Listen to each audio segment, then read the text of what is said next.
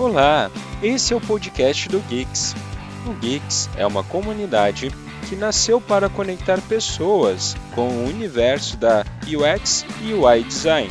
Fazemos isso principalmente por meio dos eventos mensais, trazendo palestrantes que possam compartilhar seu conhecimento e suas experiências.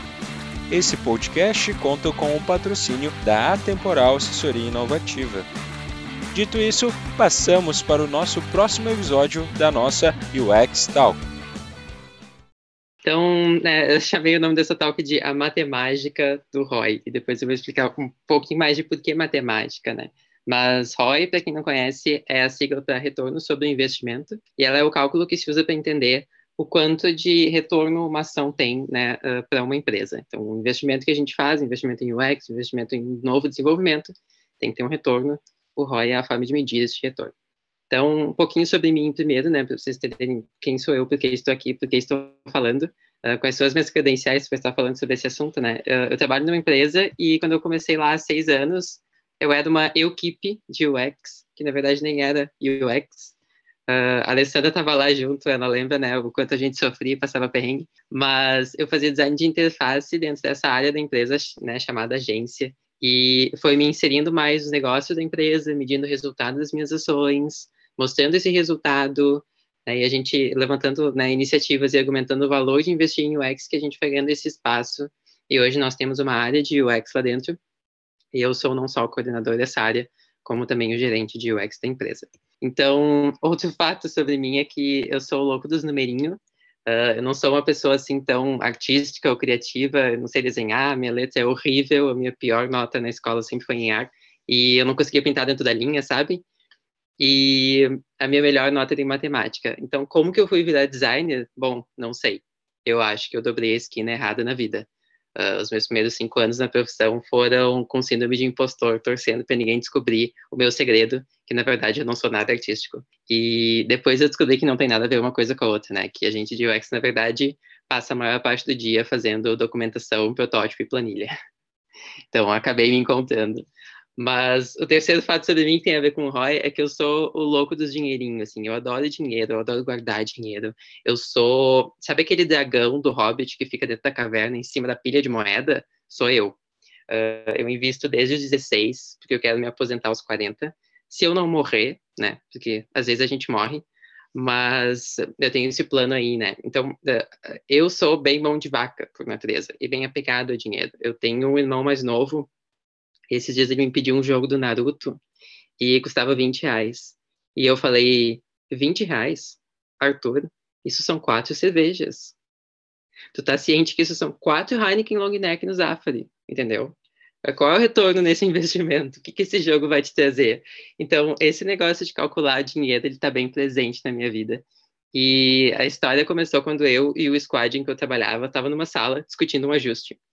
E era um ajuste do tipo, ah, será que a gente deve usar essa foto ou aquela, né? E a cena era bem como tá na imagem aqui, todo mundo apontando o dedo pro monitor e opinando no meu layout. e né, amigos designers que já passaram por uma aprovação pelo comitê sabem um pouco como é, né? E bom, eu já estava meio que por aqui e já era a terceira reunião de aprovação daquela tela. Aí eu disse, gente, não interessa a foto. A gente já ficou tempo demais nessa página. Trocar a foto não vai fazer a empresa ganhar mais dinheiro. Isso aqui nunca vai dar ROI. E eu só falei, meio da boca para fora, assim. Mas aí as pessoas se olharam, pensaram e concordaram. Eu pensei, opa, tem alguma coisa aqui, né? Esse argumento fez sentido. E não ter essa cultura de MVP, de testar rápido, de errar rápido, sempre foi uma coisa que me incomodou muito, assim. Então, sempre que eu via algo se enrolando muito, eu dizia, olha, o relógio está correndo, enquanto a gente não está colocando coisa na rua, a gente não está ganhando dinheiro, você tem que dar ROI. E eu falei isso tantas vezes que uh, virou quase que um bordão meu, assim, na época. Então, aos poucos, isso foi criando essa cultura em mim e em nós de pensar o retorno das coisas, né? Onde vale ou não vale investir energia. E esse balanço é muito difícil para quem trabalha em UX, porque às vezes a melhor experiência é a mais trabalhosa de fazer, né? E a gente tem que saber um pouco a hora de parar, assim. O profissional de UX precisa conseguir conciliar o interesse do usuário que, que o usuário quer, né, com o que a gente está projetando, o interesse da equipe, o que, que o dev consegue fazer, o que, que o PO tem de, né, de, de vontade para o produto, e o interesse com o cifrãozinho né, da empresa. E E, a gente tem que conseguir conciliar todas essas coisas com, né, criar a melhor experiência. Então, uma agenda rápida, assim, de alguns pontos que a gente vai passar por hoje. Uh, vou primeiro dizer como começar, uh, o que, que eu já fiz e como eu comecei. Uh, daí eu vou quebrar a apresentação em duas partes. Primeiro é dicas para como projetar um ROI futuro. Então, se eu não fiz um projeto ainda e eu quero argumentar para a empresa que eu trabalho que vale a pena fazer este projeto, é interessante fazer uma estimativa do retorno do investimento futuro que aquilo pode trazer para justificar né, o esforço e o esforço monetário de fazê-lo. Também, né, pode ter casos em que a gente já tenha feito um projeto e a gente tenha, queira, queira calcular o ROI passado desse projeto, né? Quanto já gerou de resultado aquela melhoria de UX que eu fiz ou aquela iniciativa que eu fiz. E, além disso, eu trouxe alguns cases, alguns exemplos e alguns links úteis também. A apresentação, ela fica no YouTube, ela fica gravada. Também vou compartilhar depois o link do, do PPT no meu LinkedIn, então vocês fiquem à vontade para né, acessar o material depois, com calma, clicar aí nos linkzinhos que eu compartilhar, enfim, não precisa também tirar print das coisas. Importante aqui, uh, eu não tirei nada da minha cabeça, né? Tudo que tem nesse material tem artigo, tem livro, tem material de referência, eu linko eles aqui, eu digo quais são. Eu não vou ditar regra, eu vou contar um pouco entre as coisas que eu já li, o que, que eu consegui aplicar na minha realidade. E algumas das coisas que estão aqui eu já pratiquei, eu vou contar como foi, algumas eu não fiz. Então eu só vou deixar o nome, o link para ler mais, mas eu não vou ficar me palestrando sobre uma coisa que eu não testei, né? Então, só antes da gente começar, uh, esse papo ele é mais direcionado a analistas, a designers, a novos líderes ou a futuros líderes. Então, a gente vai falar um pouquinho aqui hoje sobre como usar um cálculo de ROI para justificar um investimento, para pedir uma aprovação ou para mostrar o valor de uma ação que já tenha sido feita. E a ideia não é tanto a gente usar cálculo de ROI para projetar uh, essa coisa no nível mais gerencial, assim, de tomada de decisão, tipo se essa feature vale a pena fazer, ou se uma coisa vai trazer mais retorno para o produto do que a outra, porque isso é de uma complexidade um pouco maior que envolve áreas além de UX. Então, hoje eu vou dar esse enfoque mais específico sobre o ROI de UX. Por onde começar, né? Uh, o nome matemática surgiu, porque tem uma frase que eu adoro, que matematicamente não faz sentido nenhum, mas eu acho que linguisticamente ela faz, que é, para quem não tem nada, a metade é o dobro. E eu acho que esse é um pouco o cenário, assim, quando a gente fala de ROI, né? Uh, medir o ROI é uma coisa difícil, é uma coisa confusa, é uma coisa que requer até um certo nível de maturidade da, da empresa e do quanto ela tem de métricas e de né, estrutura e processo. Então, a gente realmente começa do nada, né? E para quem não tem nada, fazer alguma coisa já é um grande lucro. Então, meu enfoque vai ser mais em mostrar pequenas coisas que a gente pode ir fazendo para chegar lá um dia no precioso ROI num nível assim uh, mais macro e mais, enfim, institucionalizado dentro da empresa. Medir o ROI de tudo que o UX faz na empresa é muito difícil. A maioria das empresas ou equipes não tem os recursos ou os processos para isso. Eu, pessoalmente falando agora, a minha realidade está bem distante de ser algo em que a empresa meça o ROI de UX como um todo. E eu acho que a realidade do mercado também. Tem essa pesquisa do Panorama UX, que ela é feita todo ano pela Carolina Leslie, com apoio do movimento UX. E ela é um, um Google Forms, né, para pessoas que trabalham na área. Esse ano ela foi respondida por 1.770 pessoas. Então, alguns, provavelmente vários de vocês devem ter respondido essa pesquisa ou devem ter usado por ela. Ela é maravilhosa, porque ela pergunta para nós, assim, né, de UX, que cargo a gente tem, quanto tempo a gente está na função, que ferramentas a gente usa, que processos a gente usa, qual o grau de maturidade da nossa empresa, que tipo de segmento a gente atua, uh, salários, cargos, uh, né, orientação sexual, identificação uh, de gênero, enfim, tem uma, uma diversidade enorme de perguntas e é um dossiê super rico que, que a Carolina publica todo ano. E é muito, é muito legal esse material, vou deixar o link para quem não conhece ainda, ele é riquíssimo, são vários artigos no Medium, tem um monte de gráfico e tal, e ele é muito bacana para a gente ter esse panorama de como está o nosso mercado. Eu embaso muito das decisões que eu tomo lá na equipe com base nisso, para entender se o que a gente está fazendo está de acordo com o que o mercado está fazendo. E quando a gente fala de ROI, olha que coisa engraçada, né? Essa pergunta, como a empresa mede o sucesso das iniciativas em UX? Em 2017, 56% das pessoas de UX disse que não media, que a empresa não media os resultados de UX. Uh, e esse ano, desculpa, né, no final do ano passado, 28% disse que não media, então esse número caiu bastante. Mas quando a gente olha o quanto se calcula o ROI de UX em um nível de empresa, 3% disse que calculava em 2017, 4% disse que calcula agora.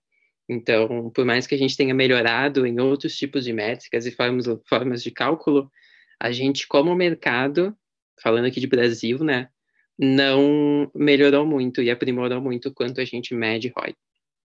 Então, como eu falei, é um trabalho difícil. E o que a gente vai falar aqui hoje é como que eu começo, como começar simples, que possibilidades eu tenho. Eu também não vou dizer que eu sou o alecrim dourado, que está aqui nos 4%. Inclusive, se algum de vocês está nos 4%, uh, ah, me manda uma mensagem, vamos tomar um café, que eu quero muito conhecer esses animais fantásticos e onde habitam. Não é a minha realidade. Eu calculo ROI pontualmente quando eu preciso de alguma coisa. Não é uma coisa que está institucionalizada na nossa cultura, olhar o ROI sempre. Então, o que eu vou trazer aqui são exemplos de coisas que eu já fiz e o que, que funcionou ou não funcionou na minha realidade, para a gente conversar um pouquinho mais. Então, assim, como começar simples, né? Um ROI sozinho, ele não faz verão. Ele precisa ser parte de um business case. O que, que isso quer dizer?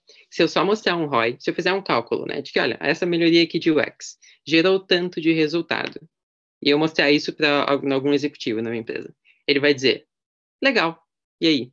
Né? O lodo quer biscoito? Que, que eu faço com isso? Então, o ROI, ele precisa vir com uma intençãozinha por trás. A gente precisa ter um objetivo por trás desse esforço de fazer esse cálculo. E pode ser um desses dois objetivos. Ou você quer aprovação de verba para algo que você ainda não fez. Nesse caso, você tem que convencer a empresa de que aquele projeto vale a pena ser feito e ele vai trazer retorno no custo que ele terá. Nesse caso, é projetar um ROI futuro, é estimar uma coisa futura. Por exemplo, Uh, quero argumentar na empresa que a gente precisa começar um design system. Eu posso fazer um cálculo da produtividade a mais que a gente vai ter na nossa realidade, com o nosso número de designers, desenvolvedores, enfim, e o quanto mais aquilo pode ter de ganho a longo prazo para a empresa se a gente investir um pouquinho mais agora em né, colocar essa iniciativa em prática. Ou eu preciso trocar de ferramenta. A gente usa uma ferramenta, eu quero que a gente use outra, mas ela custa mais caro, então eu vou ter que justificar que aquilo vai ter um retorno no investimento e que a empresa vai ter um ganho em pagar a mais por essa ferramenta.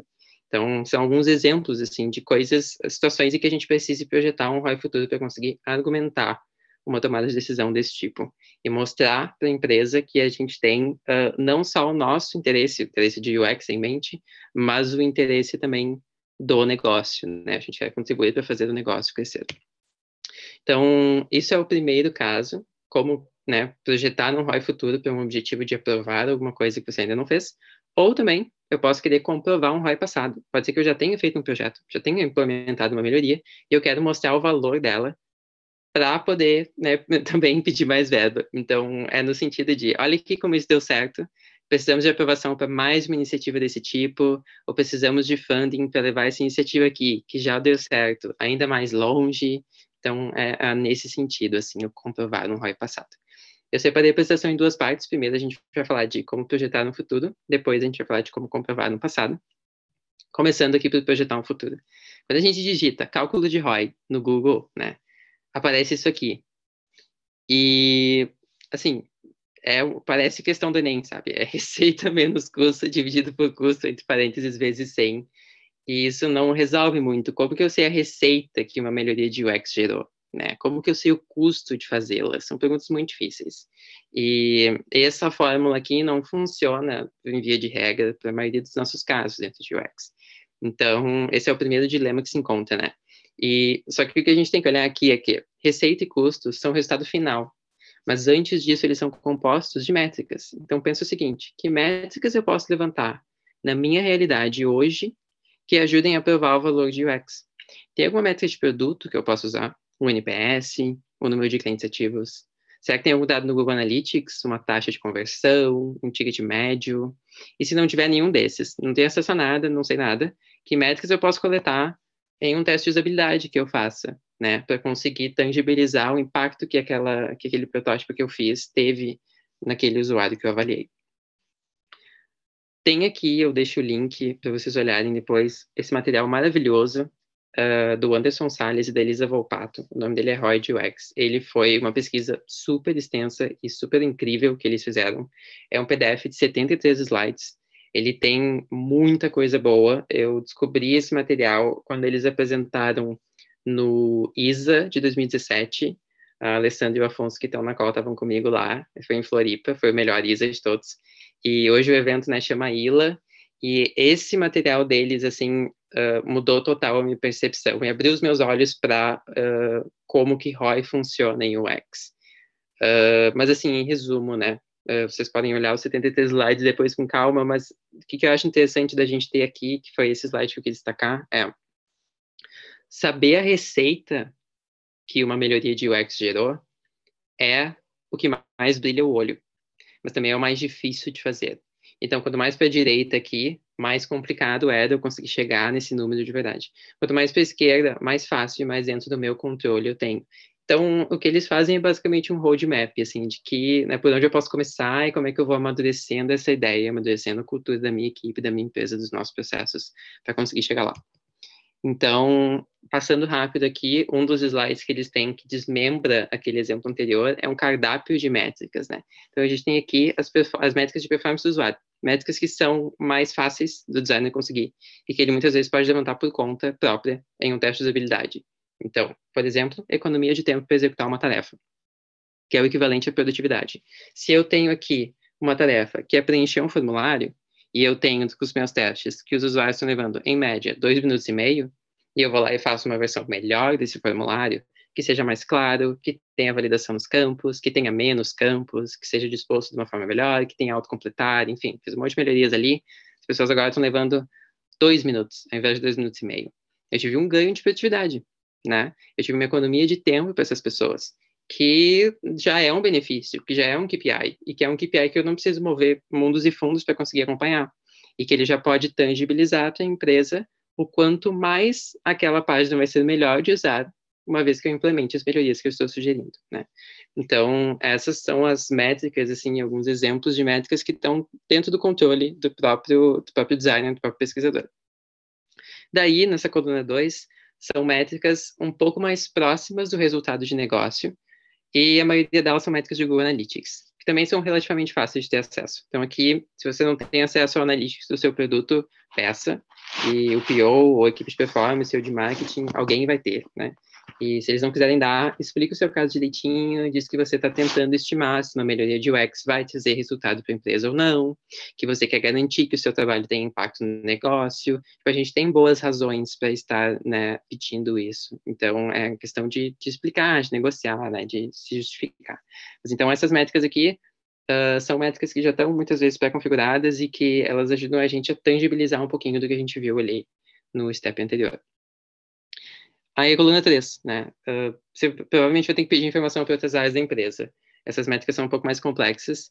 Aqui é pedir ajuda né, para o seu ou pessoa-chefe, para uma equipe colega, para o pessoal de suporte, para o pessoal de desenvolvimento, para o pessoal de treinamento. E logo mais eu vou dar uns exemplos sobre essas métricas aqui, né? Mas os exemplos é tipo redução de atendimento, redução de custo de suporte, melhor tempo de desenvolvimento, enfim. E a coluna 4, que ela pode ser métricas que o seu produto já acompanhe, e elas são as mais próximas do resultado final, então elas são as que mais vão brilhar o olho né, dos executivos, assim, dos stakeholders, para quem quiser apresentar o seu cálculo de ROI. E elas provavelmente são métricas que o produto já acompanha, se não for, algumas delas também estão disponíveis no Analytics, então não é muito difícil. O desafio é só relacionar como que o seu trabalho de UX impactou nesses numerinhos aqui. E eu vou falar um pouco mais disso daqui a pouco.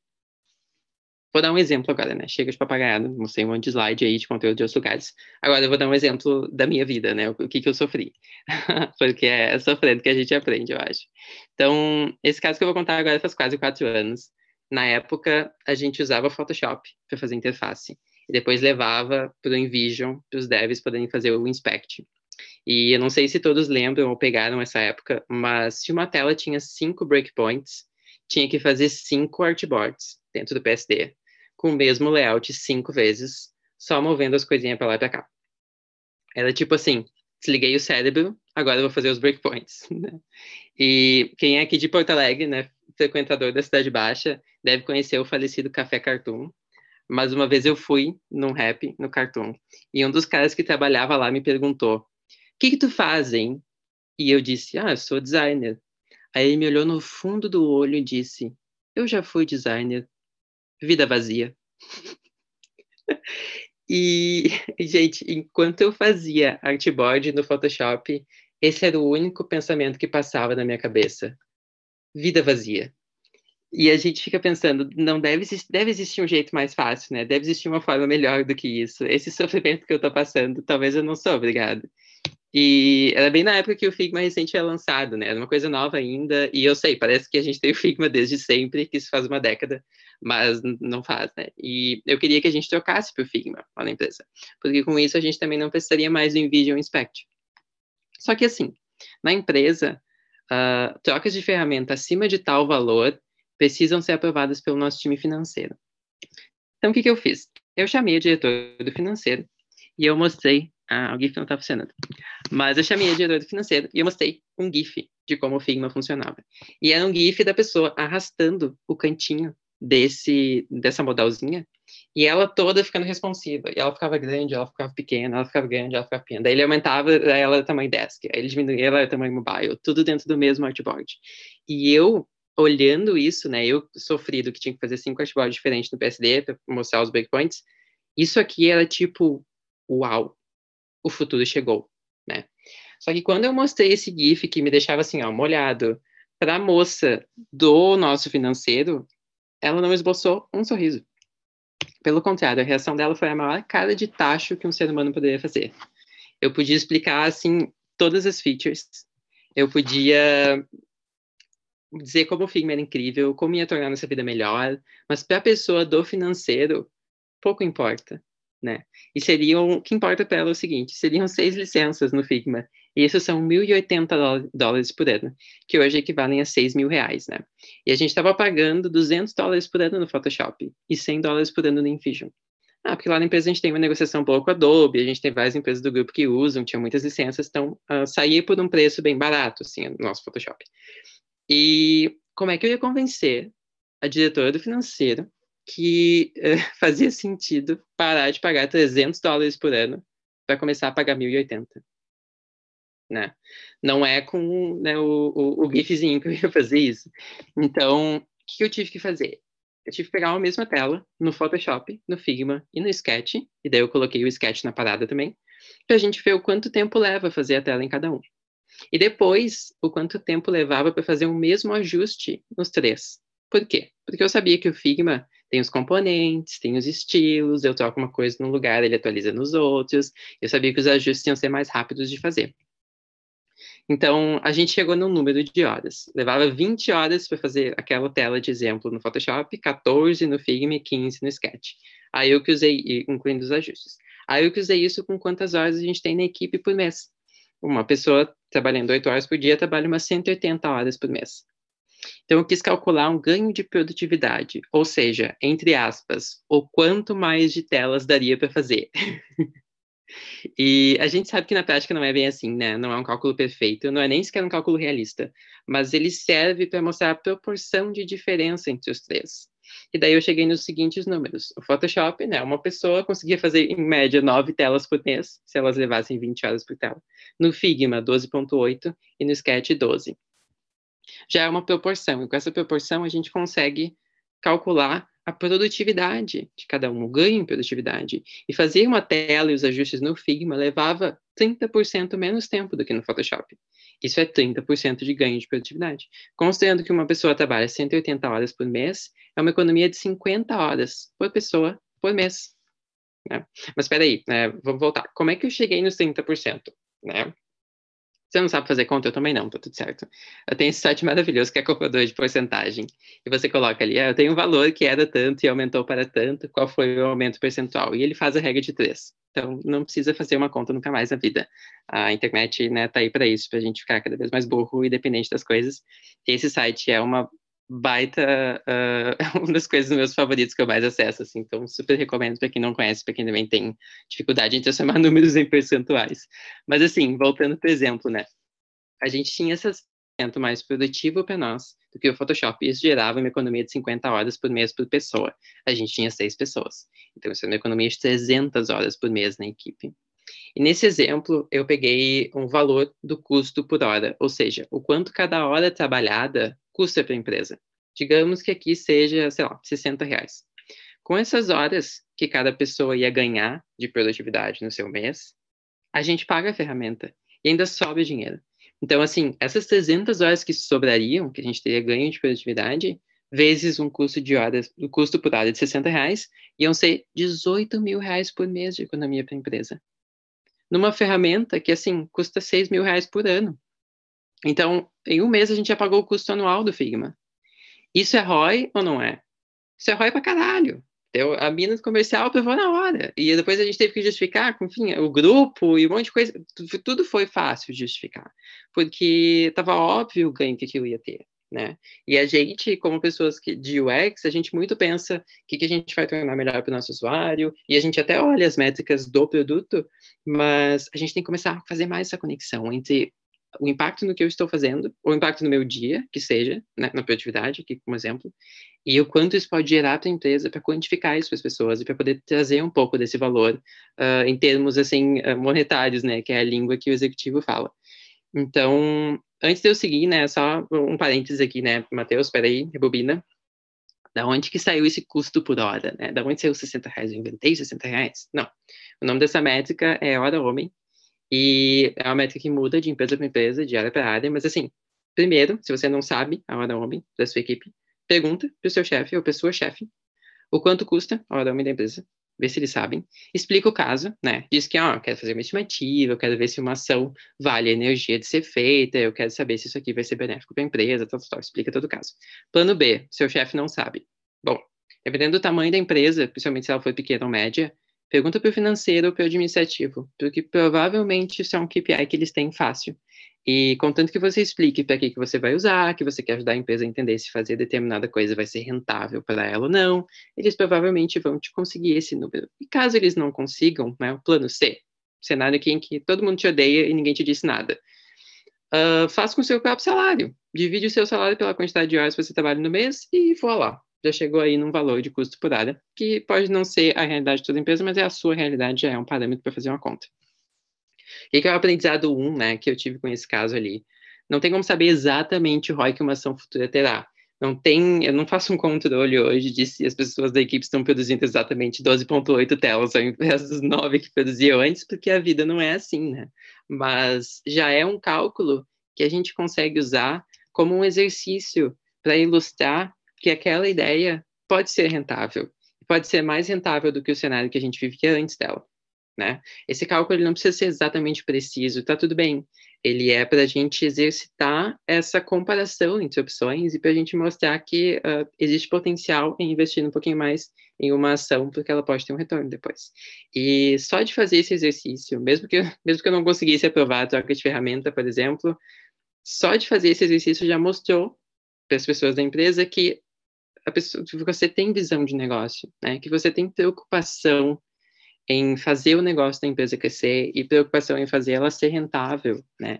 E isso é uh, muito valioso, assim, aos olhos do executivo que acha muitas vezes que a gente é o louco, né? E que a gente não está uh, também prestando atenção nesse tipo de coisa. Então, essa previsão ela não precisa ser perfeita, ela não precisa ser infalível, todo dia o Cleocum diz que vai chover e todo dia ele erra, tá tudo bem, faz parte, né? As previsões não são perfeitas, mas ainda é importante a gente fazê-las. Voltando aqui, por exemplo, a comparação não foi só entre Photoshop e Figma, eu também levei o Sketch, uh, com o argumento de que essas três aqui eram né, líderes de mercado, para não parecer que o meu critério de seleção foi aleatório. E o Sketch ele tinha um pouquinho menos de produtividade do que o Figma, mas em compensação ele era 60% mais caro do que as outras opções. E isso fazia com que ele não fosse viável, assim. A gente tinha pessoas na equipe que usavam Windows e o Sketch é só para Mac. Então eu acrescentei nesse valor o quanto seria trocar essas pessoas para Mac. E essa opção se tornou muito mais cara. A verdade é que eu nem queria Sketch, tá? Eu já usei, eu não gosto. Mas eu levei, porque ele fez o Figma parecer ainda mais vantajoso em comparação. Entendeu? A bicha aqui, ela é ligeira. E a próxima, a próxima aprendizado é o seguinte: compare opções, né? Se você mostrar alternativas e a sua alternativa for a mais favorável, já é meio caminho andado. Isso aqui é, ó, a malandragem das ruas. Então, voltando aqui para nossa fórmula, né? A nossa questãozinha do Enem. A gente usou essa fórmula aqui? Não. A gente conseguiu calcular a ROI? Sim. Ou seja, não é necessariamente seguir a fórmula à risca, mas sim usar as métricas que você tem à sua disposição que você consegue perguntar para alguém, que você consegue calcular por conta própria, e daí fazer um cálculo que faça sentido para a sua realidade, né? E o quão preciso esse cálculo precisa ter? Quando a gente está falando de uma projeção de ROI futuro, de algo que a gente ainda não fez, eu não tinha colocado o Figma ainda na empresa para saber se aquele ganho de produtividade se efetivar, se realmente 30% ou seria um pouco menos de 30%, mas eu sabia que ele era mais eficaz que o Photoshop. Então, ele não foi um cálculo preciso, mas ele foi o cálculo uh, suficiente para conseguir provar essa proposta de valor. E uma coisa que a gente tem que ter em mente é que quanto mais eu quiser que o meu cálculo seja preciso, mais difícil é de fazer esse cálculo. E o quão perfeito ele precisa ser depende da cultura da sua empresa e depende da cultura do stakeholder. Então, por exemplo, se eu estou numa empresa que é um pouquinho mais burocrática, que é bem séria, que é um pouco mais processual, pode ser que eu vou precisar de um cálculo um pouco mais robusto e eu vou precisar de uma complexidade um pouco maior para que eles vejam valor nisso. Se eu estou numa empresa que é um pouco mais relax, talvez eu faça algo um pouco mais rápido, um pouco mais simples. Depende. No, em um outro lugar que eu trabalhava, antes de eu, de eu ir para a PM Web, o CEO dessa outra empresa, antes de trabalhar com TI, era um engenheiro civil. Então, imagina, o trabalho do cara era calcular quantas lajotas ele vai precisar para conseguir levantar um prédio, né? Era calcular o comprimento da viga. Então, essa pessoa é uma pessoa apegada a números, é uma pessoa que vai me fazer mil perguntas sobre como eu fiz o meu cálculo, da onde eu tinha aquelas informações, como é que eu acho que aquilo vai se concretizar. Então, se eu for apresentar um cálculo de ROI para ele, eu vou ter que ir bem mais seguro do que eu estou levando e bem mais preparado. E se eu for projetar alguma coisa, tem que ser uma projeção realista ou até pessimista, para o cara não achar que eu estou tentando engambelar ele, entendeu? Porque, na verdade, eu não estou, estou tentando ajudar né, a empresa a tomar uma decisão de negócio que faça sentido. E porque eu vejo valor em alguma, né, algum investimento em UX, e eu quero também que ele veja o potencial deste valor, porque pode ser bom para a empresa dele. Então, não é um caso aqui da gente estar tá tentando enganar ninguém, pelo contrário, a gente está tentando ajudar a dar visibilidade ao valor que o nosso trabalho gera, né? Então, outro site que é maravilhoso, e assim, entre esse site e o PDF lá da Elisa Volpato e do Anderson Salles, vocês estão cobertos para a vida no assunto ROI, porque são as duas melhores fontes que, que eu conheço, assim, não precisa de mais nada além disso. Esse site é o roydux.com, ele é do Guilherme Gonzalez. No site tem mais explicação sobre quem é o Guilherme, o que, que ele fez e, e, qual é o propósito do site, mas em linhas gerais, ele tem aqui uh, fórmulas e artigos e até algumas ajudinhas, assim, calculadoras também, de como que a gente calcula ROI dentro da nossa realidade no dia a dia de UX. É maravilhoso, assim, tem um exemplo aqui, é esse produtividade aumentada, Uh, você clica aqui e tem um artigo explicando como se calcula um ganho de produtividade, que é bem parecido com o que eu mostrei agora. E ele tem uma calculadora ali, ele tem que tipo de métrica você pode ir atrás, e é super uh, prático e fácil de conseguir uh, aplicar, assim.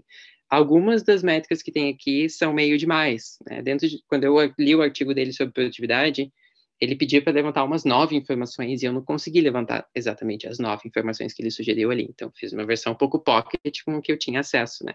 Mas ele também dá umas orientações, assim. E esse site é super legal, é uma ferramenta bem completa que, que eu recomendo muito para quem quer ver mais sobre o assunto.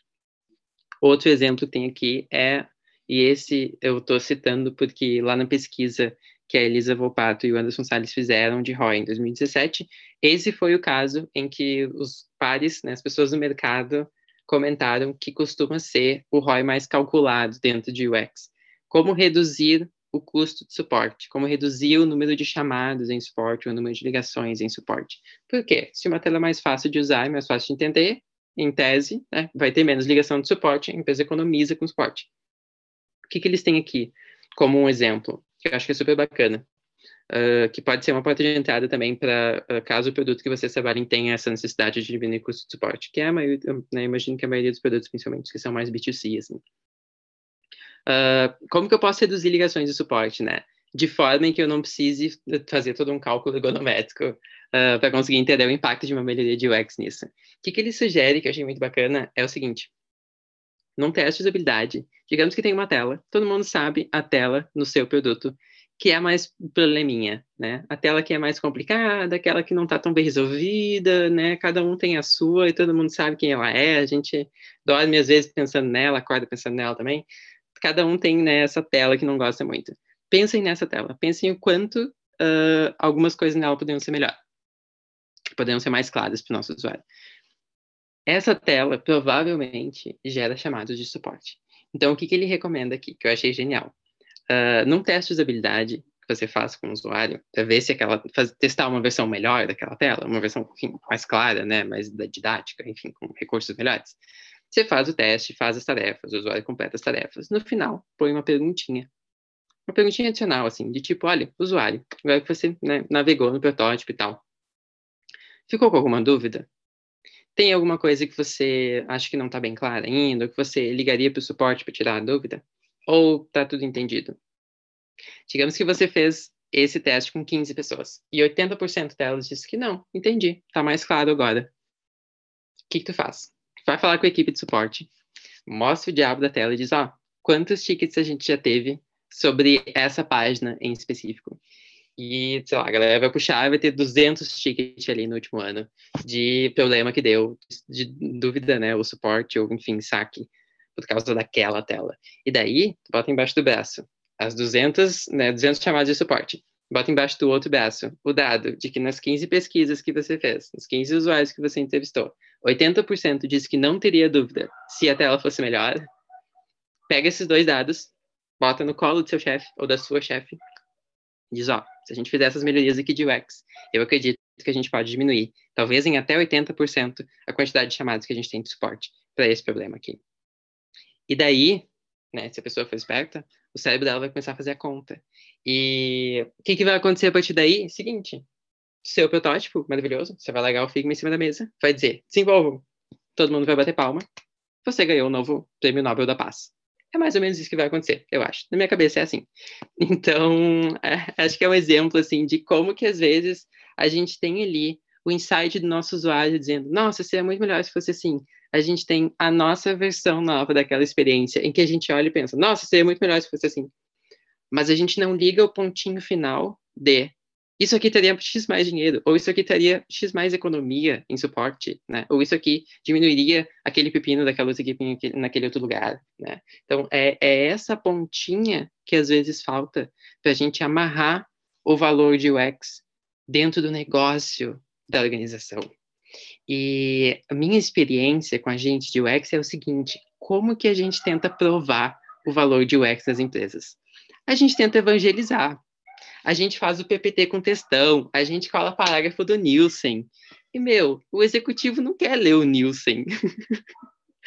Para nós de UX, falta um pouco desse ziriguidum de negócio, entendeu? Nos falta um pouco dessa malemolência corporativa. Uh, tem uma palavra que eu gosto que eu acho que falta também, eu acho que falta um pouco desse tacaracatá, sabe? E é, é, isso aqui, é isso aqui, é a gente conseguir pegar o valor que a gente faz, e tem muito valor no que a gente faz, e traduzir em um numerinho que o executivo vai olhar e vai dizer, faz sentido, eu quero esse numerinho para mim, eu vou investir nessa coisa. Né? E é, o legal desse site é que ele tem muito, tem as fórmulas bem claras, assim, para como chegar lá e que tipo de numerinho a gente pode transformar no quê, como esse exemplo agora do, do diminuição de cálculo de suporte. Então, pô, não é uma super métrica que eu peguei. tive uma conversinha com a equipe de suporte, tive né, uma pergunta a mais na entrevista que eu já estava fazendo com os meus usuários. Daqui a pouco eu tenho aí insumo suficiente para eu conseguir uma projeção. Né? Não precisa ser uh, a coisa mais garantida do mundo, mas ela já é uma ideia do ganho que a empresa pode ter com aquilo, para que a empresa consiga tomar uma decisão mais embasada e que ela consiga ver que eu de UX não sou o louco que está pegando a palavra. Eu sou a pessoa que quer ajudar a fazer o negócio crescer e eu posso ajudar a fazer o negócio crescer com uma experiência melhor. Então, esse aqui, né, o exemplo 1 um que a gente falou agora, eu quero aprovação de verbo para uma coisa que eu ainda não fiz. Portanto, eu vou ter que projetar cenários futuros, né? Projetar um ROI, que eu ainda não tenho certeza, para mostrar que aquele investimento pode ter um retorno. Existe o outro caso também, que é como que eu vou comprovar um ROI passado? Digamos que eu já fiz um projeto e que foi trimassa, e agora eu quero conseguir aprovação para fazer mais uma iniciativa desse tipo. E eu sei que isso vai custar dinheiro para a empresa, ou que isso vai custar tempo, que a gente vai ter que representar alguma coisa, então eu vou ter que convencer pessoas para que isso aconteça, né? Então, uma forma de fazer é comprovar o ROI passado para tu mostrar resultado e daí pedir essa nova verba, né, ou aprovar esse novo projeto. Tem um exemplo aqui uh, que aconteceu comigo, e eu recebi o seguinte briefing. O briefing era adicionar um campo de telefone em um formulário. E adicionar mais campos em um formulário é uma coisa muito boa, né? É uma coisa que sempre dá certo, sempre aumenta a conversão. o usuário sempre fica mais feliz quando o formulário tem mais campos, principalmente se for um campo de telefone. Eu adoro dar o meu telefone na internet. Eu praticamente não tenho ataque de pânico quando alguém me liga. É super normal, eu sempre atendo. Nunca é telemarketing e nunca é presidiário. então, assim, quando chega um briefing desses, né? Vamos adicionar um campo de telefone no formulário. O que, que acontece com a gente de UX? Os pelinhos da nuca chega a subir. e eu não achava que o usuário estava disposto a dar o telefone dele. Então, eu levei esse dado aqui, do Nielsen, né? Nielsen Norman Group. A cada novo campo em um formulário, 7% dos usuários desistem. Levei esse dado. E quando eu mostrei esse dado, Nielsen, Nielsen, Nielsenzão, né? Como sempre, aqui, falando todas as verdades. Quando eu mostrei esse dado, a resposta foi: ok, entendido. Mas eu preciso desse campo. Eu preciso do telefone das pessoas. Tipo assim. Cagou pro Nielsen, né? Então, o que, que a gente faz? A gente argumenta? Não a gente concorda, volta para a mesa, bota o diabo do campo lá no formulário. Mas, mas, a gente bota junto uma tagzinha de Hotjar. Configura ali um funil de formulário lá no Hotjar. Dois palitos, cinco minutos. E assim, deixa rodar por uma semaninha. Aí o Hotjar vai medir o quanto as pessoas preencheram cada campo e onde é que elas abandonaram no form. E não só, não só o funil de formulário, coloca o balãozinho também. Sabe o balãozinho? Aquela pesquisinha no canto da tela que pergunta para o usuário: Usuário, por que você está saindo? Tem alguma sugestão? Como a gente pode melhorar a página? Coloca a pesquisinha ali, deixa as pessoas responder. Uma semaninha. Faz o que te manda, coloca a pesquisinha. Passou uma semana, casos reais aqui. Passou uma semana. Eu levei de volta para eles este relatório. E presta atenção nessa parte.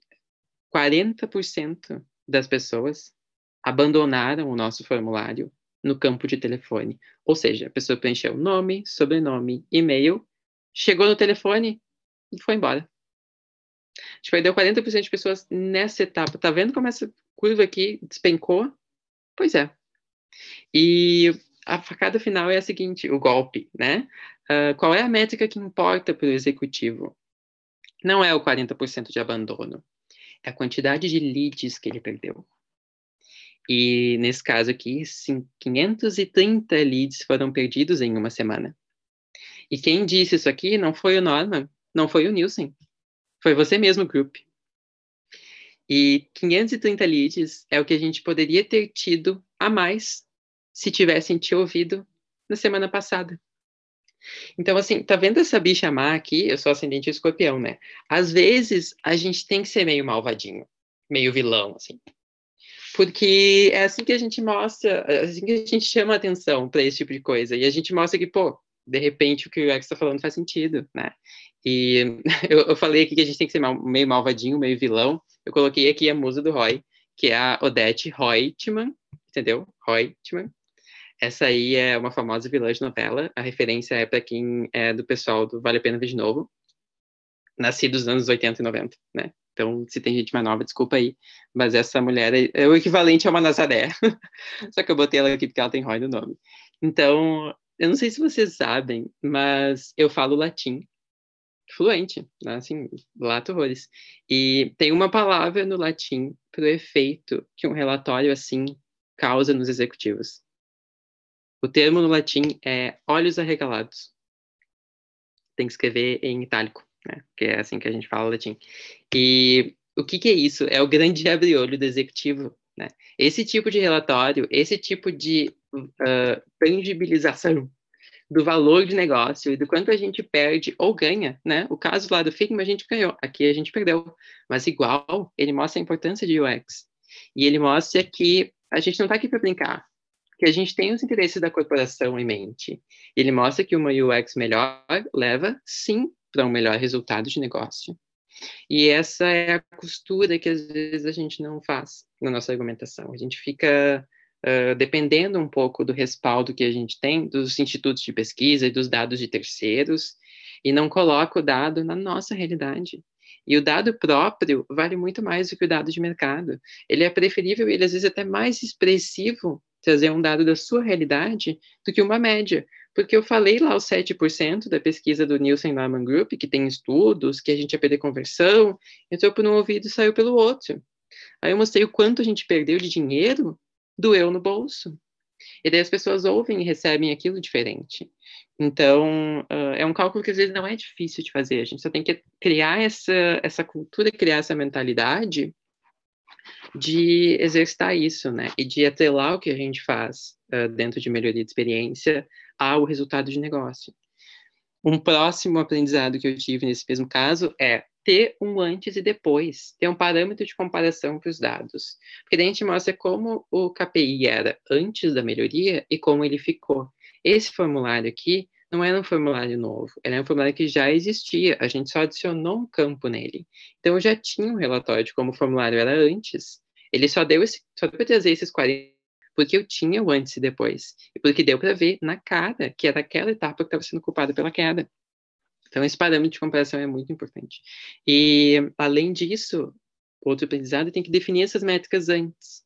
Porque se eu tivesse tentado calcular isso depois de pronto, não ia ter como. Na grande maioria dos casos, a gente precisa ter definido o KPI no início, ou a gente precisa ter perguntado a métrica lá no teste de usabilidade, ou a gente precisa ter configurado o evento previamente no Google Analytics ou funilzinho no Hotjar. Então, tem que ter deixado um tempo coletando na tela antiga, para você ter o parâmetro de comparação com a tela nova, e depois tem que ter já essa métrica, de preferência, ou configurada, ou já né, instalada ali, para você conseguir ter uh, esse cálculo de ROI um pouco mais factível, assim. Então, se chegar pra Titi aqui, tipo assim, ah, eu fiz um redesign uns seis meses atrás e eu queria calcular o ROI agora. Bom, boa sorte. Eu espero que Deus te ilumine. Eu não vou poder te ajudar. Esses casos realmente são muito difíceis, assim. Quando a gente tem que calcular um ROI histórico, uh, tem muitos fatores envolvidos. Pode ter sido culpa de muita coisa diferente aquela mudança. A gente só consegue, de fato, atribuir aquilo quando a gente se preparou e configurou o que era necessário configurar para conseguir comparar depois. E daí o outro aprendizado é, escolha as métricas que importam para quem vai ver. Porque assim, eu poderia ter parado nos 50% de abandono. Dizer que teve 40% de abandono é bem legal, é bem chocante. Mas dizer que 530 leads foram perdidos em uma semana, quando a meta da equipe é captura de lead, dói muito mais. Então, uh, tem essa, essa, esse cenário de com quem você vai falar e o que, que essa pessoa tem como objetivo para tentar aproximar ao máximo o impacto da experiência do usuário nesse objetivo que vai ressonar com o cara. E a gente está chegando no fim agora, então eu vou só dar mais um aqui para a gente encerrar. Mas tem um desafio que é muito interessante dentro desse material que o Anderson Salles e a, e a Elisa Volpato fizeram. Eles também fizeram uma pesquisa com colegas de UX de né, produto, uh, de vários produtos diferentes, para entender quais eram os desafios de calcular ROI. E a Carla Real, esse slide de 2017, então eu não sei se a Carla Real ainda é PO no Easy Taxi, mas na época ela era. Um beijo para Carla. Ela falou o seguinte, foi muito boa essa frase: é difícil isolar o trabalho de UX dentro dos resultados, porque marketing e comercial estão trabalhando no mesmo produto. E tá todo mundo fazendo o seu trabalho, não tem como parar tudo, tá entendendo? Se foi uma mudança de UX que fez o negócio dar mais dinheiro ou menos dinheiro, né? A Carla tá muito certa, é muito difícil. Mas a gente também tem casos, que nem o da Patrícia, que era UX Manager na Saraiva. E ela disse o seguinte, teve um caso muito peculiar, que foi o nosso mobile. Ninguém estava fazendo nada ali. Daí começamos um trabalho de UX, e como foi o único trabalho feito, deu para isolar dos outros fatores. Teve um crescimento significativo de conversão graças a UX maravilhosa, Patrícia, porque ela viu uma oportunidade que ninguém estava atuando, foi ali, fez a mágica do UX e conseguiu mostrar o efeito, porque ela era a única que estava prestando atenção naquela parte. Então, assim, uh, incrível esse caso, mas a gente, uh, o que eu quero trazer aqui é, como que a gente traz, como que a gente consegue isolar o resultado de UX, se tem muita gente fazendo muita coisa no produto. E, cara, nem sempre a gente consegue. A gente tem dias de Carla e dias de Patrícia. E tem muita coisa que não tem como isolar mesmo, e o UX não vai ser a única área que agiu sobre aquela parte do produto. Mas a gente consegue tentar ter métricas específicas o suficiente para serem nossas. Por exemplo, eu fiz o meu teste de usabilidade e eu vi que o tempo para o usuário executar aquela tarefa diminuiu. Depois, a gente foi lá, mudou a página e eu vi no GA que o tempo no GA, que as pessoas ficam naquela página, diminuiu também. Cara, arrasou. Porque daí tu já tem um indicativo de que possivelmente foi a mudança de UX que fez. Tu tem né, o, o dado qualitativo e o dado quantitativo apontando ambos para um ganho de produtividade naquela tarefa específica. Então, assim, uh, tem casos em que tu consegue se apropriar de uma métrica e tornar ela sua. Tem casos em que está tudo muito emaranhado e que não tem como saber quem fez o quê. E nesses, uh, a recomendação é abraça as outras equipes envolvidas e tornem isso um grande trabalho em grupo. Tipo assim, chega para o CEO e dizem, olha, nós fizemos aqui, né, dentro da empresa, essa campanha de marketing, essa ação comercial, essa melhoria de UX, e o conjunto da obra gerou essa crocância toda, que está aqui criando lucros para a corporação. Todo mundo merece um momento, yay, uhul, né? Tem casos em que a gente tem que fazer assim, dá, todo mundo dá as mãos, fazer um grande, né, uh, kumbaya, porque todo mundo teve participação, e que maravilha que todo mundo teve participação, né? Então, tem casos de, tem dias de Carla e dias de Patrícia, assim, mas uma das dicas que eu tenho, só antes de encerrar, para esse caso em que tem muita gente trabalhando na mesma coisa, é fazer um teste AB, né? Porque daí você consegue ter a versão A, que não tem as melhorias de UX, ter a versão B, que tem as melhorias de UX, e a diferença de resultado entre elas foi culpa de UX. Então, tudo se torna mais fácil, assim, tu consegue ter métricas próprias do negócio e métricas que façam sentido para o seu teste, e ter ali um, um com e um sem, que vai te dar uma resposta um pouco mais uh, certeira, né? do impacto que aquela mudança teve. E na prática, assim, os testes AB são a principal forma que eu encontro e que a gente coloca em prática lá na empresa para conseguir argumentar que uma melhoria de UX teve um impacto no negócio ou não. Ele é a forma mais uh, fácil, assim, em termos de confiabilidade do cálculo e de também conseguir colocar em prática. Então, só para encerrar, né, aqui de novo os links maravilhosos que eu compartilhei ao longo da apresentação. O material do Anderson e da Elisa sobre ROI UX é assim, 73 slides de pura deliciosidade e tem toda a charada morta ali. Tem coisas até 10 vezes melhores do que as que eu falei aqui hoje, então, por favor, vejam lá. O site roidux.com tem várias calculadoras, tem muito material bacana também. O site do Nielsen Norman Group tem dados de mercado que são muito legais e tem até alguns artigos específicos sobre ROI. Eles também têm um curso sobre ROI, mas assim como os outros cursos do Nielsen Norman Group, é tipo 800 dólares por uma aula de um dia. Então, não é acessível para todos. Eu não consigo né, fazer um curso deles, eu acho um pouco over, assim, então, mas, né, se você tem aí as condições, é uma coisa super interessante, eles devem ter material mega uh, profundo sobre o assunto, as avaliações são muito boas. Uh, e daí um curso que é um pouco mais uh, em conta e que é aqui brasileiro também, é o do Uxley Dias, sobre, o nome é Punk Metrics, e ele é sobre métricas de produto e métricas de UX, e ele tem um módulo específico sobre ROI também, que é glorioso, esse curso eu recomendo muito, deixa aqui o link também para vocês verem o curso dele e também artigos que ele tem uh, no Medium e no blog próprio. Então, antes da gente fechar, um resumão, assim, de tudo que a gente viu, e daí a gente pode... Eu posso parar de falar, porque eu falo um monte, né, e tô cansado já. E a gente pode trocar uma ideia e, né, enfim, abrir para dúvidas e conversar um pouquinho, que eu acho que vai ser legal. Mas um resumão, então, para a gente encerrar lições aprendidas aqui com a conversa de hoje. Cara, nem sempre a tua precisão, a, tua projeção vai ser precisa e tá tudo bem, faz parte. A gente calcula com as métricas que a gente tem. Principalmente se é uma projeção futura, não tem como acertar na mosca, mas tem como uh, já ter um cheiro de se aquilo pode ter um retorno ou não. Né? Compara opções também. Se a sua opção for melhor, já é meio caminho andado. Se você precisa fazer um cálculo mais preciso, por consequência, ele vai ser um cálculo mais complexo. Então, faça isso quando a cultura da sua empresa exigir, ou a pessoa com quem você vai aprovar a ideia for uma pessoa mais cri-cri. Se não, a gente fica inventando complexidade para si mesmo, tentando fazer o cálculo perfeito, e na verdade nem precisava tanto.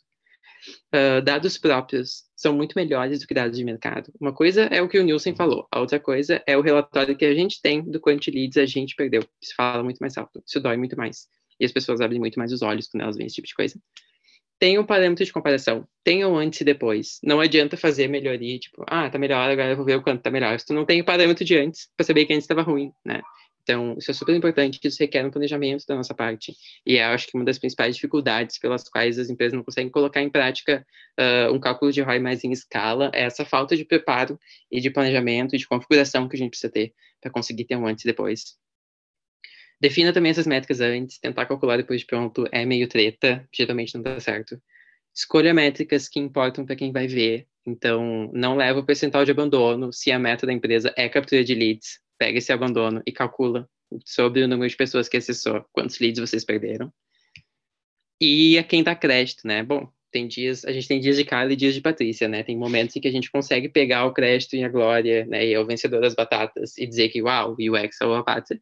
Tem momentos que não, e tá tudo bem. O importante é o produto e o negócio estarem crescendo e a gente ter colaborado com isso. Então, que a gente conseguir relacionar de, olha, ajudamos, contribuímos, estamos aqui apoiando, maravilha, né? Mais valor que a gente traz para nossa disciplina, mais visibilidade que o UX ganha no mercado, mais uh, né, espaço na mesa a gente tem para argumentar com as pessoas de negócio, que são pessoas muito orientadas a resultado, muito orientadas a métrica, receita, enfim, e a gente tem que conseguir se aproximar mais dessa realidade, porque o que a gente faz tem um impacto nisso também, é só questão da gente conseguir mostrar. Então é isso. Uh, queria agradecer muito o tempo de vocês nessa véspera de feriado. e agradecer também a Letícia, o Geeks, a todo mundo responsável pela organização. É sempre eh, muito bacana essa oportunidade. Eu acompanho muito as UX Talks do Geeks, assim, então sempre me sinto muito feliz assim, e, e honrado de estar aqui trocando experiências com vocês. Não estava olhando o chat, não estava olhando nada. Vou voltar a olhar as coisas agora, então fiquem à vontade para a gente conversar. Matheus, uh, sem palavras, cara. Na verdade, tem palavras, por isso que estou dizendo, né? Tchê, foi muito bom, tua talk, sensacional. Eu acho que tu literalmente vai salvar muitas vidas e próximas gerações de vidas também com esse conteúdo. E, e bacana que esse é um conteúdo atemporal mesmo, assim. A gente vai conseguir escutar ele de novo, né? Cara, sensacional. Nosso muito obrigado. É, tu trouxe, tu não trouxe achômetros, tu trouxe dados e fatos e vivências e o legal é que tu não veio como um super UX, não, tu falou dos problemas que tu teve, tu falou das manhas que tu teve, a síndrome do, do impostor que todos nós passamos, a questão de tipo, poxa, eu trabalho com X, mas não sou muito bem em ilustração, sabe? Questões bem de meditar, hum. assim, para ver o que, que eu posso evoluir. Então, em nome de toda a equipe do Geeks, nosso muito, muito obrigado. E agora, pessoal, a gente abre a oportunidade para vocês fazerem perguntas para o nosso mestre aí, o nosso Matheus. É, o chat aqui, Ari, tá... tá... Tem muito elogio aqui, Matheus. que bom, feliz. Eu estava é lendo tudo retroativo agora. É, não, assim, também é, enquanto o pessoal aí faz a, monta as perguntas, te agradecer, cara, foi espetacular, como sempre, né? É vida real, já tive o prazer de estudar contigo. Cada aula que a gente tinha era tipo esse momento que a gente estava tendo era muito legal, é muito enriquecedor assim, porque tu sabe passar muito bem, e como o pessoal até falou, de uma forma leve aqui, bem assertiva, bem vida real assim. Então, foi sem palavras, foi muito legal. Obrigada. Ó, oh, corações para ti, o pessoal tá te mandando vários emojis. Temos uma primeira pergunta aqui, né? Tu falou de um cenário de uma empresa já empresa propriamente dita, né? Daí que questionaram, uhum. ah, e cenário na startup, como levar o X aí mostrar como e aí como mostrar o valor de UX dentro de uma startup, né? A startup tem uhum. vários cenários, começa ali uma, duas, três pessoas, e às vezes é uma startup está com 10 pessoas, ainda é considerado startup, dependendo do contexto. Pode dar uma uhum. puxada para esse direcionamento do mundo da startup? Uhum. Perfeito. Eu acho que o, um dos principais assim argumentos quando a gente fala de uma startup é que, principalmente uma dessas que está num, num, período assim de poucas pessoas, né, e de muito trabalho, é que a gente tem que garantir que a gente faça o trabalho na coisa certa, né? Principalmente nessas etapas, quando a gente está numa empresa mais consolidada, ela já tem o seu portfólio de produtos, ela já tem o seu portfólio de clientes, ela já meio que vai levando um pouco as coisas e a gente tem esse trabalho de tirar os tijolinhos e desconstruir algumas coisas. Na startup, a gente está colocando os primeiros tijolinhos, né? Então, eu acho que garantir uh, é ainda mais, em alguns pontos, uh, o contato que você pode ter, ou com pessoa de UX, ou com pessoa de alguma outra coisa que também queira né, pegar a palavra de UX aí, é, um dos principais benefícios é a proximidade que você vai ter dos tomadores de decisão de negócio. Porque quando a gente fala de uma organização maior, eu tenho que convencer o meu ou a minha chefe, que daí talvez tenha que levar para o chefe dele, que daí, né, fica fazendo essa, esse joguinho e, e você tem acesso mais fácil dentro de uma organização menor a, por exemplo, saber os custos, a saber a, a receita. A gente tem casos, e eu tenho casos de clientes nossos que tem, fazem projetos com a gente na PMM, que são empresas tão grandes que a pessoa de UX não tem visibilidade de dado nenhum. Tipo assim, os dados ficam guardados as sete chaves por áreas de performance e de marketing e a pessoa de UX não pode ver e não e assim é de fato assim às cegas. E eu ia enlouquecer num cenário desses, porque como é que a gente vai saber o impacto que a gente está fazendo, né? E saber do impacto que a gente está fazendo em uma startup, em uma realidade menor, é uma coisa muito empírica, é uma coisa muito natural. Então, se der um problema, o problema vai ficar muito evidente. E se uma coisa der certo, ela também vai ficar muito evidente. E tu vai ter esse acesso mais uh, informal e até mais rápido ao resultado que aquilo teve, ao custo, ao prejuízo que aquela coisa ruim às vezes teve por uma falta de uma boa UX, né? Então, é, as situações assim de conseguir identificar os casos em que, ah, isso aqui está gerando problema, é um problema de UX, você tem acesso à pessoa de negócio, você pode conversar com ele mais fácil, você tem acesso a, a, aos dados, né, que a gente pode ter de receita, de prejuízo, enfim, também consegue usar isso para fazer o seu cálculo mais fácil. O mágico dessas fórmulas aqui e desses, uh, desses cálculos que se fazem é que eles não mudam, dependendo do tamanho da empresa, os KPIs são os, os mesmos, né, a gente ainda precisa do custo, a gente ainda precisa da receita, só que quanto menor, mais fácil o meu acesso a eles. Então, uh, eu acho até que dependendo do caso, contanto que você consiga né, ter ali uma sintonia com quais são os objetivos que a startup tem e o que, que né, os, os principais responsáveis pela estratégia de negócio dela têm né, em mente como KPI, como meta, uh, você daí consegue exercitar que tipo de melhorias de UX vão contribuir naquela métrica e né, injetando UX a partir daí. É, tem, tem casos de startups que não, que não são uh, direcionadas, é, tem, tem essa cultura, assim, de dados, mas aí é mais uma coisa também que, que pode ser criada, né? E eu acho que, para quem, de novo, para quem não tem nada, metade ou dobro, o primeiro dado que você trouxer vai ser o primeiro dado trazido, né? Então, tem um pouco essa, essa oportunidade que uh, eu acho também... Eu vou dizer que faz tempo que eu não trabalho numa startup, eu sou na primeira seis anos, e eu trabalhei em empresas menores antes, mas, assim, uh, de fato, a realidade startup é muito dinâmica e ela muda muito. Então, eu nem tenho, assim, a propriedade para dizer exatamente o que funciona ou o que não funciona, né? Porque eu estou dizendo mais com base, assim, no que, que eu vejo sobre os cálculos e o que, que eu conheço de pessoas que eu converso também. Show, Matheus. É, e até a questão da startup, é uma startup se está testando e está executando. Então, trazer algum, argumentos da linguagem de startup em si vai te favorecer para quem está trabalhando numa startup. Porque se não quer testar e não quer validar, então está no rumo meio incorreto. É, perigoso, né? E a próxima pergunta aqui, pelo Alemelo, foi como medir o impacto de ROI de UX Research? Bem difícil, porque como mostrou ali no estudo da Elisa e do Anderson, quanto mais perto do gol você tá, mais fácil é dizer que o gol foi culpa sua. Agora, quando você é o zagueiro, é muito difícil dizer que tu contribuiu pro gol, entendeu? Olha, gente, eu tô fazendo etapa de futebol, quem vê não diz que é bicha. Mas isso aqui eu acho que vale para pesquisa também. A gente está longe ainda. E o problema da pesquisa, o problema de tudo que tem que está no início do processo é que a gente pesquisou e a gente sabe que né, esse é o caminho a ser seguido, não quer dizer que o caminho vai ser seguido lá no final, né? Existe aí uma série de profissionais por quem aquela, aquele produto, aquela coisa passa, até chegar no final. Então, quando a gente é responsável pelo início, a gente está longe desse gol de verdade. Então, uh, o que, que ao mesmo tempo, o que, que eu acho que tem ali em algum dos exemplos que são bacanas é muitos dos insumos para se calcular o ROI se consegue na etapa de pesquisa. Então, o que, que pode ser uma estratégia interessante é faz uma duplinha com alguém que está na frente do gol, faz a duplinha com o Neymar, né? E tu é ali o zagueiro e diz: ah, é o seguinte, eu dou, eu dou esse aqui, tá, esse ali, a gente junto faz o bem bolado. Porque tu sabe o que, que dá para perguntar para o usuário para saber se aquela coisa vai ser mais rápida de fazer, se aquela coisa vai dar menos incomodação, se aquela coisa vai melhorar a produtividade.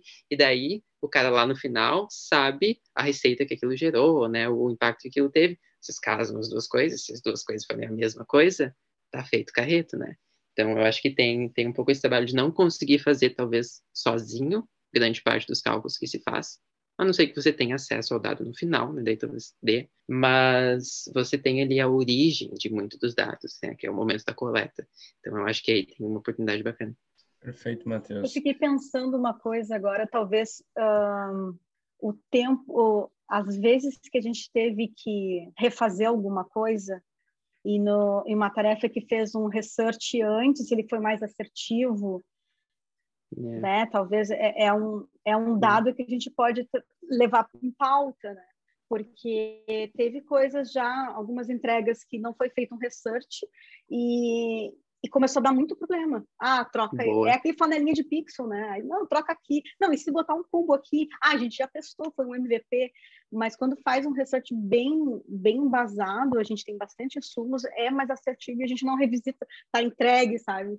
Não precisa estar tá revisitando. Talvez seja um ponto que ajude Boa. a é. entrar no ROI.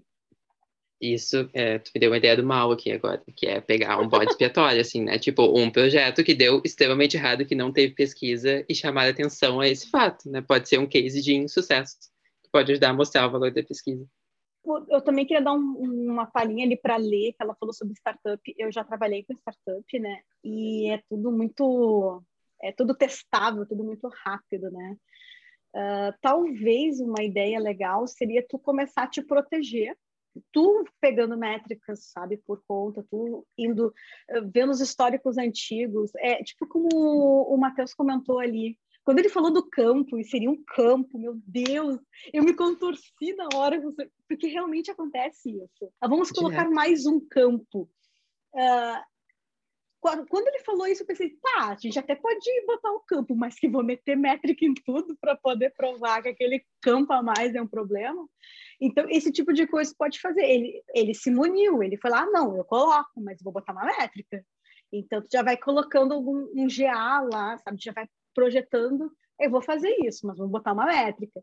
Nesses, nessas pequenas entregas que tu for fazendo, uh, eu até imagino já quando tu começa a trabalhar com métricas é meio viciante, assim, porque é muito assertivo. Não tem aquela coisa de eu acho, sabe? Isso, quando tu uhum. sai do eu acho, é maravilhoso, né? né, Matheus? Então, uh, se tu começar a botar métricas, tu vai ver que tu vai conquistar o pessoal de negócio e vai ser mais assertivo as tuas entregas, sabe? Total, vai mais. tangibilizar o valor do que a gente... Porque, assim, a gente, quando tu tá ali uh, vendo a mudança, né, vendo a melhoria de UX, vendo a resposta do usuário, no, a nossa satisfação sai daí, né? Então, tipo, ah, tá melhor, né? Tá, a experiência tá melhor. Mas a satisfação do cara que paga a conta é, cadê? Show me the money, né? E uma coisa está diretamente relacionada com a outra, gente. O negócio mais fácil. Não é por isso, não é, não é por menos que estamos aqui, não é por menos que a pesquisa do Panorama UX teve 1.770 respondentes. Nem sabia que tinha tanta gente UX no Brasil, mas tem. Então, por que, que a gente tem esse tamanho que a gente tem, né? Por que, que a gente ganhou esse espaço no mercado? Porque tem valor. É questão de mostrar, né? É questão de ter a métrica para conseguir mostrar esse valor para o cara ver que a conta se paga e se paga muito. Próxima pergunta ali. Não temos o X. Onde podemos encontrar conteúdos bons para colher métricas e entender o nível de importância das mesmas, até conseguirmos um, contra... um contratar uma, uma pessoal? Uhum, perfeito. É, que, que, bom que a, a semente já está plantada, né? Já tem aí uma visão da necessidade de ter uma pessoa para isso. Uh, de fato, eu acho que numa em estruturas menores ou dependendo do perfil da empresa, UX não é visto como uma necessidade de início no processo. O que que eu acho que pode ser um bom uh, aqueles dois links ali, o ROI de UX, mas principalmente a pesquisa do, do PDF da Elisa e do do Alessandro, ele tem exatamente isso, assim, eles, um dos exemplos que eles citam é como justificar a contratação de uma pessoa. Então, eles vão ter ali uh, algumas, uh, alguns aprendizados até, mas a forma como eu já fiz isso no, nas vezes que eu precisei justificar contratações é a gente mostrando valor, assim, mostrando que, olha, ou pega um caso que deu certo, uma tela que vocês deram uma página, enfim, uma funcionalidade, vocês deram um capricho a mais, para ter uma experiência melhor, perguntar para as pessoas né, o impacto que isso teve, trazer esse impacto para a discussão. E pode ser o impacto que fizer sentido para a empresa, né? Pode ser NPS, pode ser uma pesquisa que a gente faz com a pessoa rapidinho, pode ser o tempo que uma tarefa diminui, pode ser, uh, às vezes, uma relação entre uma, um cliente que cancelou por uma insatisfação, a gente pode pegar aquele exemplo e trazer ele para a roda como, olha, esse cliente que estava frustrado por causa disso, disso, disso, talvez a gente teve esse investir nisso para reverter esse tipo de caso. Então, acho que vai muito de entender da realidade da empresa que tipo de métrica conversa com o tomador de decisão, né? Onde, onde ele vê valor.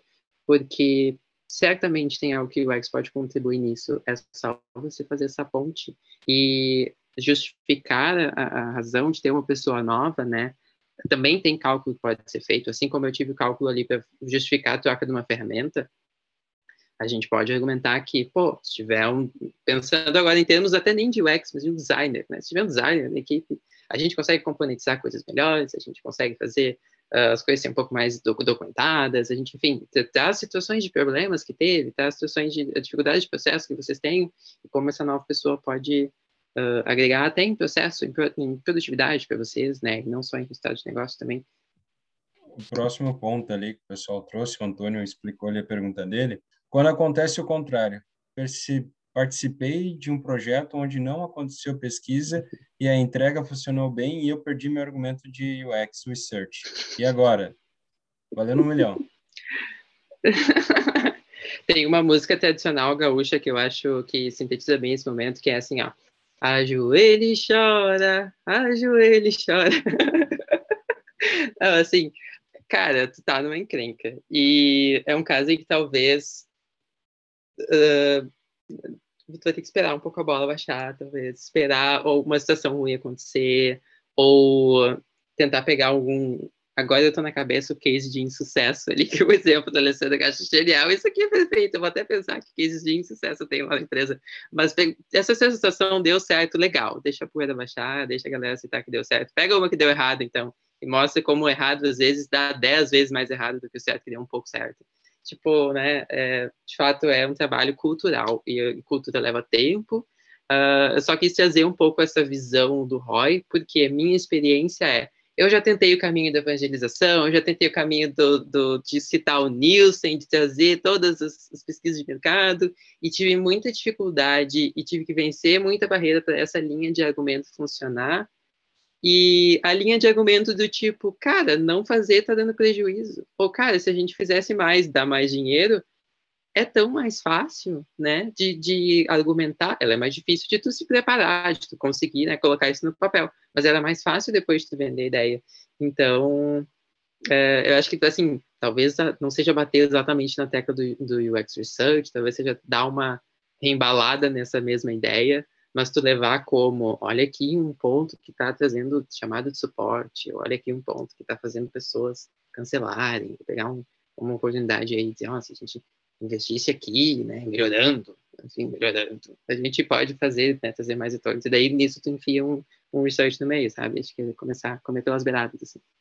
Ô, Matheus, olha só, tu era o, único ali na empresa e foi evoluindo, o time foi crescendo, basicamente. Só que a gente vê uma mudança de paradigma muito grande, porque tu era um profissional, entre aspas, tá? Executor, analista ali, né? Uhum. Tava construindo, evangelizando, digamos, o conceito de UX na empresa, né? trabalhando essa cultura, mas chegou um momento que tu se tornou líder. Hoje tu é gestor, né? Mais do que uhum. executador, uhum. no aspecto de criar, desenvolver, mas tem esse aspecto de gestor.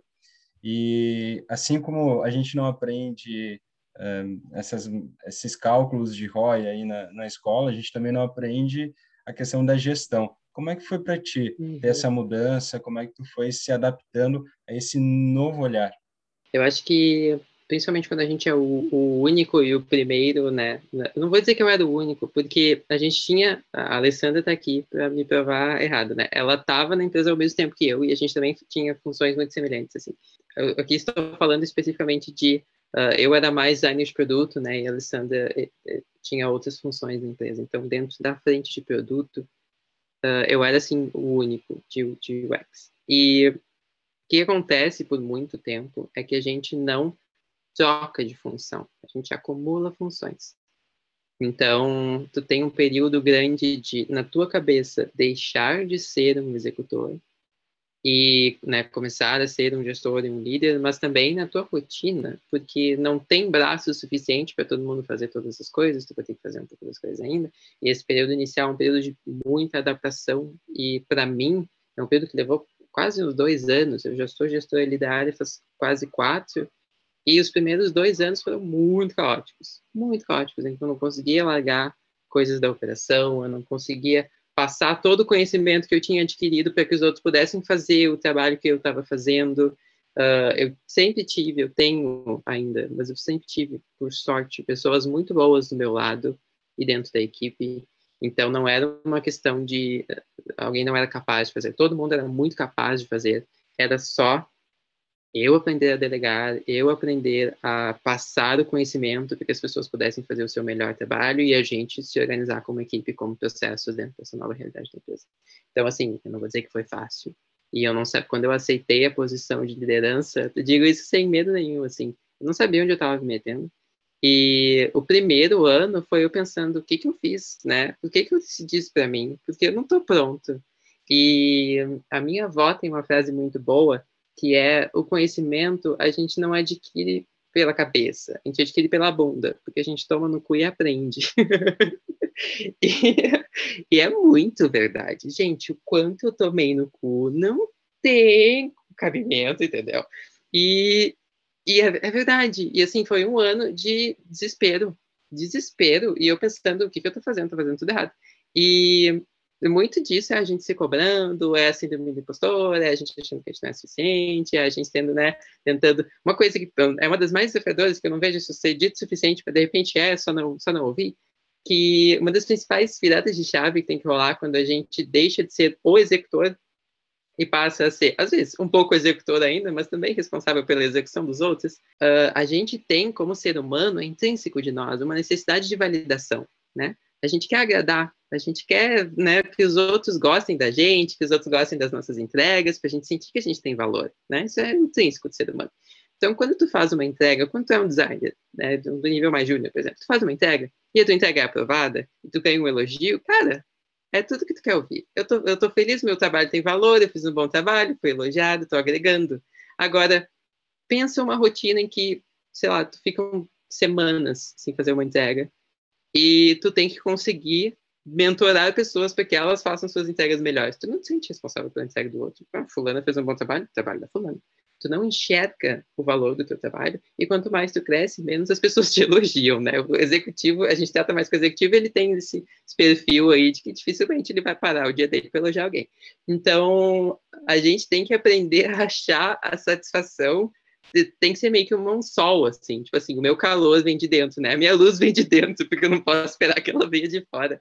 Então, acho que esse foi um dos principais, assim, das principais viradas de chave que eu vejo que frustra muito novos líderes, e me frustrou como um novo líder, uh, de que, cara, eu não vou mais ter validação, eu não vou mais esperar que pessoas me digam que eu estou fazendo um bom trabalho, eu não, dificilmente vou ouvir de alguém que eu estou ajudando, uh, enfim, né, uh, que, negócio que porque não tem mais entrega, né, necessariamente, que a minha entrega está contribuindo ou não. Às vezes a gente, a gente só tem essa uh, consciência quando, assim, passou um ano e a gente vai lá e faz uma avaliação de feedback de alguém, de retrospectiva do ano todo, e daí olha, tipo, caralho, olha o quanto essa pessoa aprendeu. Caralho, eu ajudei a oportunizar esse aprendizado para essa pessoa, né? Eu estava aqui presente, eu talvez peguei uma bronca para ele poder focar naquela coisa nova que ele, né, que ele desenvolveu. Então, a gente aprende a, a se orgulhar mais a longo prazo das coisas e ver esse longo prazo uma das coisas que dói e que nesse primeiro ano eu não via. Então eu ficava tipo, o que, que eu estou fazendo com a minha vida? O que, que eu estou agregando? Né? Parece que eu fiquei o dia em reunião, não consegui fazer nada, sou bosta. E daí depois a gente olha em retrospectiva e a gente fez um monte de coisa, nossa equipe fez muita coisa que nos dá muito orgulho também e que a gente vê que tem impacto na empresa, então a gente acaba tendo que criar essa autossatisfação aí, essa automotivação, né? Uh, com base nas coisas que demoram, às vezes, meses e meses para a gente ver frutos, né? Mas é, é isso, assim, acho que a minha mensagem para os principais líderes é tenta não morrer no primeiro ano, porque depois do primeiro ano fica melhor.